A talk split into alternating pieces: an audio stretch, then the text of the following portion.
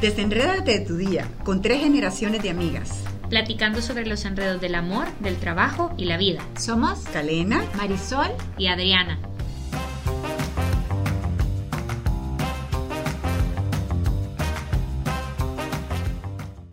¿Cómo influye el trabajo en la felicidad? ¿Cómo ser el candidato perfecto para que te contraten? Y el podcast de hoy, Trabajar para vivir o vivir para trabajar.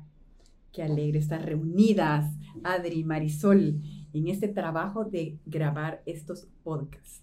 Por cierto, les agradecemos muchísimo el feedback que nos han enviado de los capítulos anteriores. Nos ha servido muchísimo y esperamos que nos acompañen cada jueves en esta aventura de trabajar eh, platicando. Y además pueden seguirnos en redes sociales. Estamos en Instagram. Nos pueden encontrar como Las Desenredadas. A ver, Kalena, contanos, ¿cuál fue tu primer trabajo? Bueno, para aclarar un poquito, yo soy la que tengo la acumulación de primaveras más que estas chicas. Entonces, mi primer trabajo se podía remontar a la finca de mi familia de café y que entonces nos ponían a cortar. No, pero ese no cuenta. Ah, vaya, pues ese no. Entonces, el que... Bueno, sí cuenta porque te ayudó. Sí, porque la cultura salvadoreña viene de que todos hemos pensado siempre que hay que trabajar en vacaciones y aprender a trabajar. Los salvadoreños nos, consideran en el mundo entero como grandes trabajadores. Pero el trabajo que sí ha sido como ilusionante porque lo hubiera podido hacer gratis, sin embargo, me pagaron fue cuando trabajé con la gran casa de modas y de cosméticos Chanel. La verdad es que yo a mi esposo, que estaba entonces con la beca Fulbright allá en Dallas, Texas, y ahí estábamos por eso, le decía, pero es que este trabajo donde la cultura como estilo de vida y la excelencia de vida, eh, es, eh, eh, por algo es que Chanel tiene este, este puesto en el mundo como una empresa que creativa, innovadora y que todo lo hace de la mejor manera. Y le decía a mi esposo, es que yo hiciera gratis ese trabajo, pero sí es impactante saber que el trabajo nos enseña a trabajar. ¿Y ese fue el pico de tu carrera? No, no realmente, fue uno de los picos. Y eso es importante que, gracias por porque nos lo estamos poniendo sobre la mesa, porque en ese momento yo, yo tenía 25 años, fue un gran pico. Pero ahorita, con la, las firmaderas acumuladas de 20 años de trabajar como asesora corporativa, de branding personal y profesional, me, me, ilusiona muchísimo porque todo el tema que he acumulado de moda, de todo mi, mi trabajo relacionado con diseño, de, de, colecciones de moda y todo el tema de estudios de, sobre asesora de imagen me sirve para quitarle piedras a las personas para que puedan construir su mejor versión y proyectarlo en su imagen. Sabes, yo creo que es súper importante hablar de eso porque creo que un montón de, de, jóvenes profesionales nos preguntamos eso, ¿cuándo va a ser el pico de mi carrera? ¿Cuándo voy yo a llegar eh, a, las, a las metas que yo quisiera?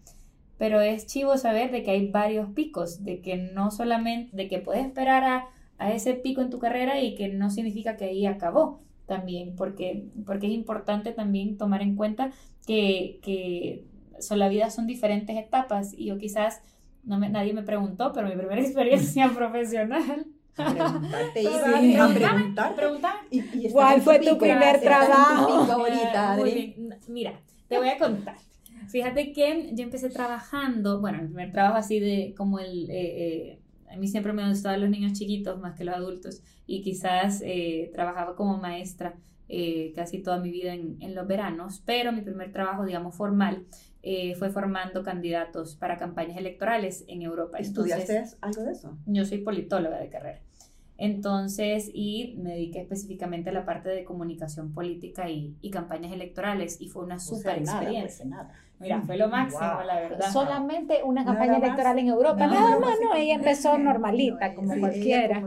Pero le voy a decir algo, aunque actualmente no me dedico a toda la parte política, haciendo eso descubrí mi pasión, que es la educación y es la, toda la parte de formación. Y yo creo que eso es, es bien importante decirlo porque al final uno quizás en su trayectoria profesional piensa en clave de puesto laboral, no en clave de propósito. O de salario.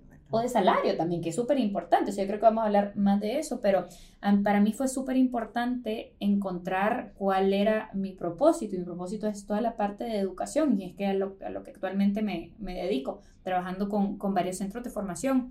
Entonces yo creo que es, es, es fundamental poderles transmitir la idea de que no importa el cargo en el que estén o su, o su trayectoria profesional o la, o la ruta profesional que ustedes quieran seguir, siempre y cuando sean coherentes con lo que les apasiona y que puedan encontrar esa descripción de, de, de, de lo que las hace felices y las hace sentir llenas. Y también no tener tanto romanticismo en cuanto a que tiene que ser una gran pasión por el trabajo, sino simplemente que uno pueda disfrutar en cada cosa pequeña. ¿Y, cuál fue tu primer trabajo, Marisol? Mi primer trabajo fue ir con mi papá de centro comercial en, o, o de, de, local comercial en local comercial supervisando.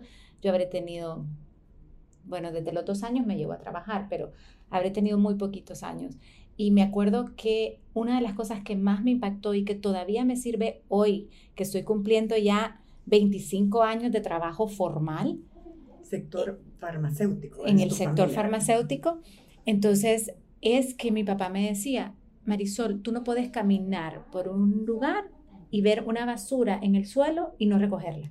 O sea, de verdad que mi primer, la, el primer recuerdo y mi primer lección que tengo es de wow. orden, de disciplina, de limpieza, de que las cosas es que haya, que haya un lugar para cada cosa y cada cosa esté en su lugar. Yo creo que eso no es un trabajo de, de pompa, ni es un trabajo glamoroso, pero es un trabajo importantísimo y que te sirve en cualquier lado. Y te digo que todavía me sirve porque después de haber estado casi 25 años en dirección de una empresa farmacéutica, entonces me doy cuenta que es de las pequeñas cosas del trabajo que hacen una empresa grande. Y que ¿verdad? si tú como persona lo proyectas en tu marca personal, de que lo tengas metido y enraiz, enraizado en tu corazón, que este pequeño papel me molesta porque hace que, que, que la empresa no esté bien, son, son esos pequeños trabajos eh, que hacen la gran diferencia, que en Chanel así fue también.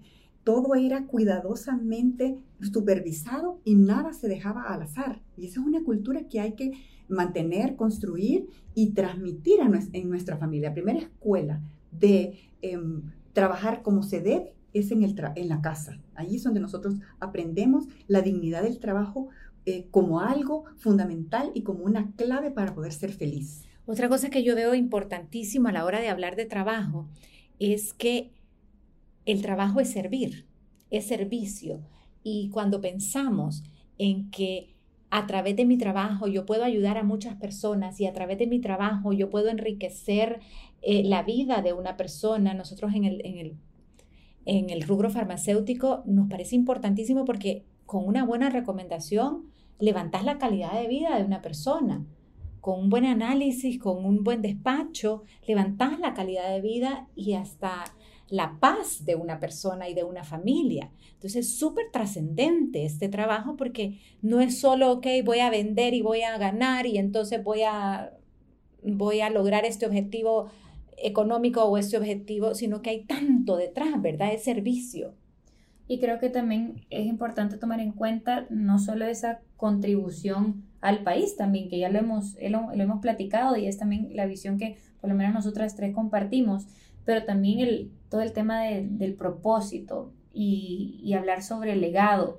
Y no legado quizás solamente de reconocimiento o de que pongan una estatua ahí con la carota en un lugar, pero ¿qué querés O sea, no con la imagen, a, ver, a mí no me molestaría, te digo, o sea, a mí no, no, me no la carota. Ajá, la carota y los colochos, los desenredados. Yo, ya a mí me encantaría, pero no solo eso. Eh, pero, pero poder tener un, al que estamos dejando por medio de nuestro trabajo. O sea, ver el trabajo, mm, obviamente hay que ser realista, obviamente también trabajas por visto, pues. O sea, también hay familias que mantener, yo soy bien directa en eso y, y es importante, más no es lo, lo, único. Y el legado que dejas no es solamente el reconocimiento o, o, o, o, la, o lo que tú pudiste haber acumulado económicamente por medio de tu trabajo, pero qué estás dejando. A y qué país, opciones de legado ven que podemos, que son importantes. Y no lo haces solamente desde un puesto directivo, o sea, lo haces desde cualquier de, de estrato posición de, de, la, posición de, la, de tu empresa, empresa, o de lo que sea que hagas. Quizás hay, hay una cosa importantísima y es que eh, uno de los primeros legados que, que de verdad hacen la diferencia es que hagas todo con amor. Y eso significa que es una postura de vida de amar al mundo eh, apasionadamente amar el mundo con una mirada que hay más cosas buenas que malas. Y eh, es tan impresionante el tema del trabajo que es la posibilidad que tiene cada ser humano de construir y dejar un mundo mejor. No importa qué influencia de personas está, eh, está teniendo nuestro trabajo, sino que solo el hecho que un ser humano, que es un regalo único y irrepetible para el mundo, está haciendo esa recogida de papel como te enseñó tu papá, o dirigiendo un país o un partido político o como vicepresidente de tres empresas, no importa el trabajo en sí mismo, sino con qué amor estoy haciendo ese trabajo. Eso es lo que hace la diferencia en un trabajo. Y, y que no sea frustrante, que el legado no sea reconocido o visible, no le quite importancia. Y yo aquí yo soy súper afortunada porque eso es así, de tener una mamá que se dedicó 100% a mi hermano y a mí, nunca tuvo un trabajo de oficina, de oficina, pero para mí su legado es, es impresionante, para mí es un ejemplo de servicio.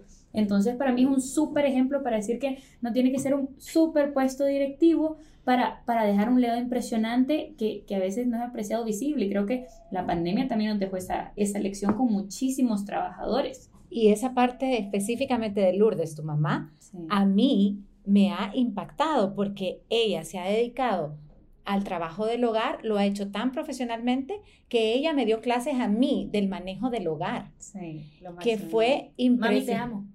Y yo también, Lourdes, te amamos. Y ella, eh, bueno, aprendimos bueno, a todas las mamás que hacen su trabajo profesional y a los papás que hacen su trabajo profesional como miembros de una familia. Y, y nos lleva a la definición, entonces creo que coincidimos que la definición de trabajo es, es servicio no es solamente, no lo podemos definir como una actividad remunerada porque se queda corto y banal. Exacto. al final el, trabajo es ese, ese, ese, servicio con propósito que desarrolla la personalidad, es testimonio de la dignidad personal, es fuente de recursos y, contribuimos también a la sociedad por medio de lo que hacemos y de las actividades que, hacemos. Y fíjense que esto eh, que estamos hablando, que antes de la pandemia parecía como que se, estaba... Em, eh, manteniendo unos patrones que no eran tan buenos, la pandemia nos vino a decir qué es la carne y qué es la ensalada. Y la carne es que cuando no están las personas que cuidan el hogar, que no cuidan la intimidad de los hogares, en realidad no existe el mundo. Y cuando nos encerraron cinco meses, nos dimos cuenta que queremos vivir en una casa limpia, comer rico, con nutrientes, eh, de sabor delicioso, que, que, además que nos traten bien. Eso, la pandemia hizo que los médicos, las enfermeras, los que estaban poniendo las latas en los supermercados, fueran valorados, los que barrían las calles. Todos los trabajos invisibles salieron a la luz. Y las escuelas de negocios eh, han investigado que el valor del trabajo ahora es mucho más certero que antes de la pandemia. Y creo que el mercado laboral eh, debe ser exigente. ¿Cuáles habilidades creen ustedes que son importantes? Yo creo que hay unas que ya están sobreestimadas. Hay gente que se jacta de yo soy responsable, soy comprometida. Mamita es lo mínimo. O sea, que sea responsable, que sepa escribir y que sepa tildar es lo mínimo. O sea, eso es importante también hablarlo. ¿Qué, qué habilidades son importantes para, para que parte importante de mi trabajo es filtrar quién entra y quién no entra a la empresa. Y claro que hay un departamento de recursos humanos, pero para mí es súper importante revisar toda la persona, no solo su parte eh, profesional, sino que verificar también cómo va, cómo es la persona, no solo la vida privada, sino que cómo es en su... Pero qué ting, o sea, ¿qué, importa cómo sos? importa tanto porque una persona que puede ser leal en la empresa es leal en su familia. Una persona que no mm, puede ser leal en su familia, que no, entonces no puede ser leal también con un cliente y no puede ser leal en la empresa. entonces esto nos lleva a qué concepto tenemos de persona humana, porque si las personas humanas son descritas como que yo puedo ser lo que, lo que quiera en el trabajo, yo puedo ser lo que quiera jugando básquetbol, yo puedo ser lo que quiera eh, parrandeando. Pero en realidad eres una sola persona en cualquier lugar y esto es importantísimo. es ese, el de que la persona es la misma en todos lados. Y eso crea confianza. Uno de los valores más importantes y soft skill que se está eh, reclamando en, la, en, el mundo político, en el mundo empresarial, en el mundo de las relaciones de pareja, en el mundo de los padres e hijos. En la familia, en todos lados. Confianza no existe. Es la confianza. O sea, si tú si tú sos una persona de fiar, como nos decían, o sea, es que este es de fiar, ok, somos una persona líder que es confiable. Lo sos en tu trabajo y lo sos en tu en Lo sos en cualquier lado. Y, es que es la coherencia, o sea, para mí, y eso para mí ha sido súper clave en todos los aspectos, y, ahí sí tienen toda la razón. Al final una persona debe mostrarse tal y como es, con lo que cree, con los valores, y eso es también una persona firme, decidida. Yo creo que es importante también la parte de, de la iniciativa, o sea, no te sirve solamente que tenga lo mínimo, sino que pueda dar más, y eso no es por, por, no solamente por querer ser mejor, que para mí no tiene nada de malo eso, y por tener mérito, pero dar la mía extra está bien, o sea, dar ese extra de servicio está bien, te hace mejor, no sé, son experiencias con, con, con otras personas, quiénes son los que destacan y quiénes son los que no. Definitivamente destacan esos que quieren aportar soluciones, porque en una empresa ya hay suficientes problemas como para tener una persona que me va a decir cuáles son los problemas, eso ya todo el mundo lo sabe. Ahora lo que las empresas necesitamos son personas que tienen la iniciativa de encontrar el problema, pero de encontrar la solución más importante. presentar un abanico para, para buscar entre todos encontrar más soluciones. A mí, igual que Marisol, desde su punto de vista, eh, se complementa por el lado de las capacitaciones. ¿Qué me piden a mí? Los currículums, todos son parecidos extraordinarias experiencias, extraordinario conocimiento, pero ¿cuál es lo que hace la diferencia? Lo que hace la diferencia es que si tenés los soft skills necesarios. Como te decía tu amiga, te contratan por. Mi amiga Carla Vanegas decía, dice que te contratan por currículum y te despiden por actitud.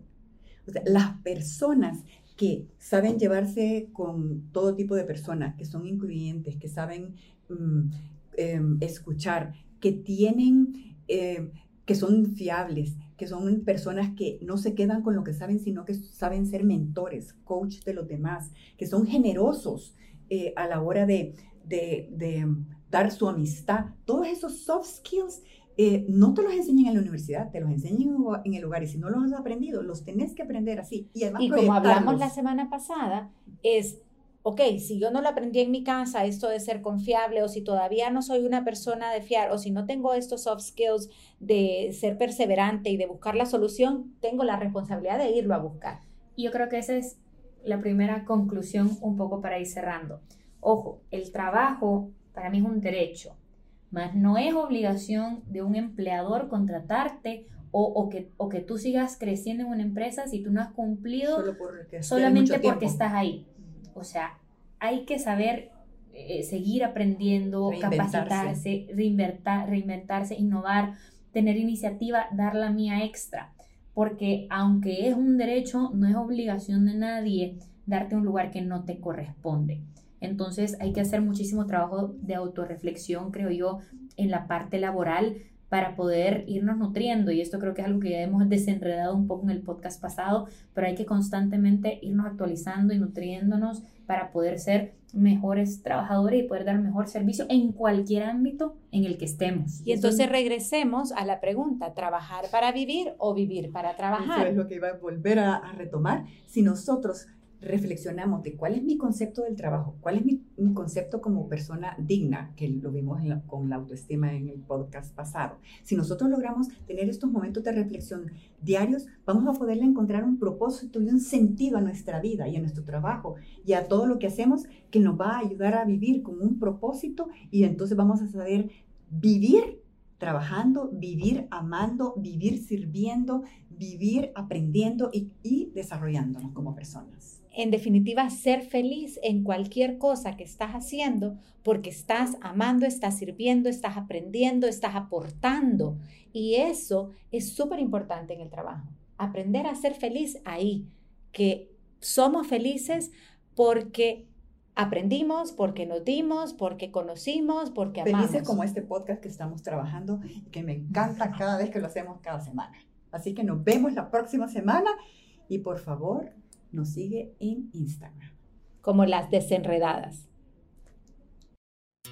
Síguenos en el siguiente capítulo de Las Desenredadas para conocer más de todas aquellas cosas que nos enredan en la vida, el trabajo y el amor. Y cómo desenredarlas para ser felices.